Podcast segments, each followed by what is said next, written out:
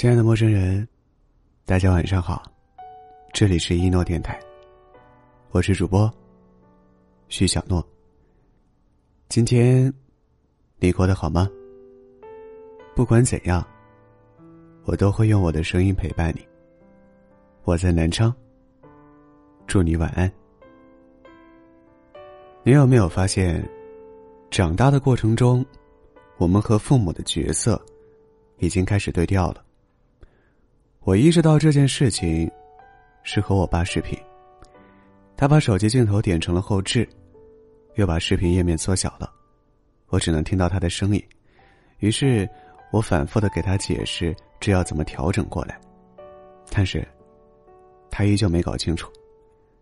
那是我第一次发现，曾经在我们眼中无所不能的父母，竟然有一天，会成为手足无措的小孩儿。而我们慌张、忙乱又笨拙的，成为他们生活里的大人。小时候，我们心中最厉害的人就是自己的爸爸妈妈。我们羡慕妈妈的高跟鞋很漂亮，羡慕爸爸的自行车会载人，于是跟在他们身后，从学用筷子、学习走路，到学着与人相处，直到有一天，我们慢慢发现。父母好像没有什么可以教我们的了，反而是我们要去教他们一些东西。朋友说，发现父母需要自己的帮助，也是从教他们用智能手机开始的。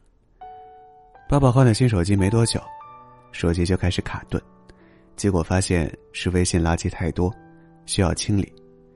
爸爸却担心删掉了信息，老朋友就联系不上自己。一开始觉得爸爸很好玩。后来，更多的感觉是心酸。曾经在我们心里无所不能的父母，有一天，在新事物面前，笨拙的像个小孩。作家刘墉写过这样一句话：“直到有一天，孩子走到我们的前面，我们这些老年人拼命追赶，也只能看见他们的后脑勺。我们为了适应这个社会的节奏，跑得太快了。”以至于忘了身后的父母，需要我们拉一把，等一等，而他们为了和我们有共同的话题，为了能始终在我们的生活中，一直都在跌跌撞撞的追赶。微博上有一个话题：你从小到大有什么事情是一直瞒着父母的？有人说是早恋，有人说是花光了压岁钱，但是告诉父母钱丢了。也有人说，是小学考试不及格，模仿爸爸的签名，签了个字。长大之后，我们瞒着父母的事情变得沉重起来。比如，银行卡里只剩三位数的余额，却告诉他们我钱够花。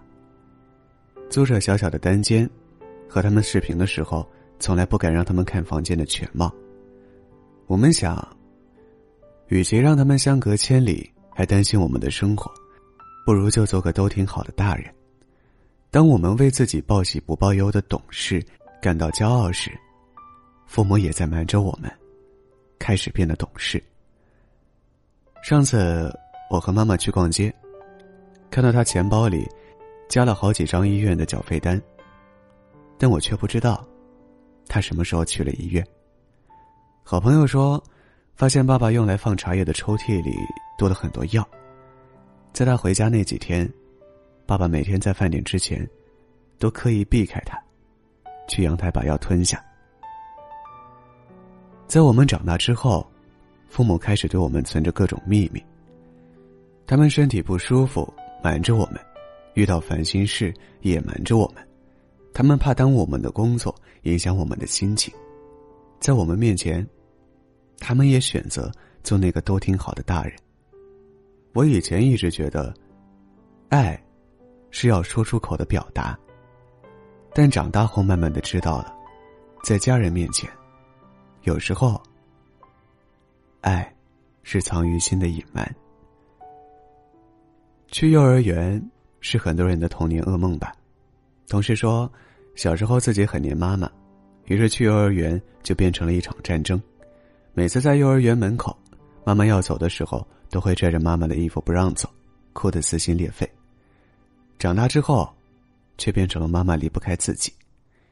年前，他骗妈妈过年不能回家，于是妈妈每天都去查防疫政策，去看车票，生怕自己真的不能回家过年。小时候，父母是我们的精神依靠，我们总是紧紧的跟在他们身后，眼巴巴的盼着他们下班。不论遇到什么事情，开心的、不开心的，第一时间就要告诉他们。所有解决不了的事情，他们都会帮我们处理。长大之后，我们成为他们精神上的依靠。为了和我们视频聊天，他们带着老花镜学习上网，每天盯着我们居住城市的天气预报，早早的提醒我们带伞、加衣服。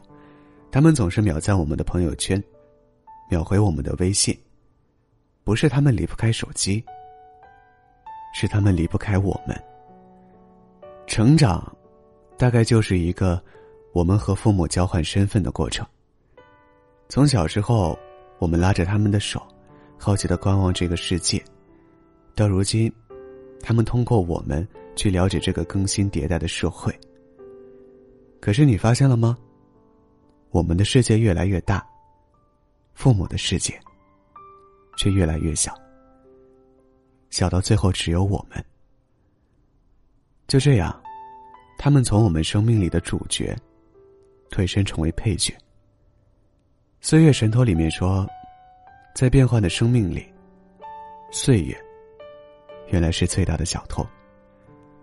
岁月偷走了父母的超能力，偷走了他们曾经无所不能的本领。岁月不留情面的，让爸爸弯了腰，让妈妈的手越来越粗糙。可有时候。我又觉得岁月很神奇，它让我的肩膀变宽厚，眼界变长远，它让我背起自己的行囊，牵起爸妈的手。爸妈，往后的路，放心和我一起走吧。就像小时候，你们拉着我一样。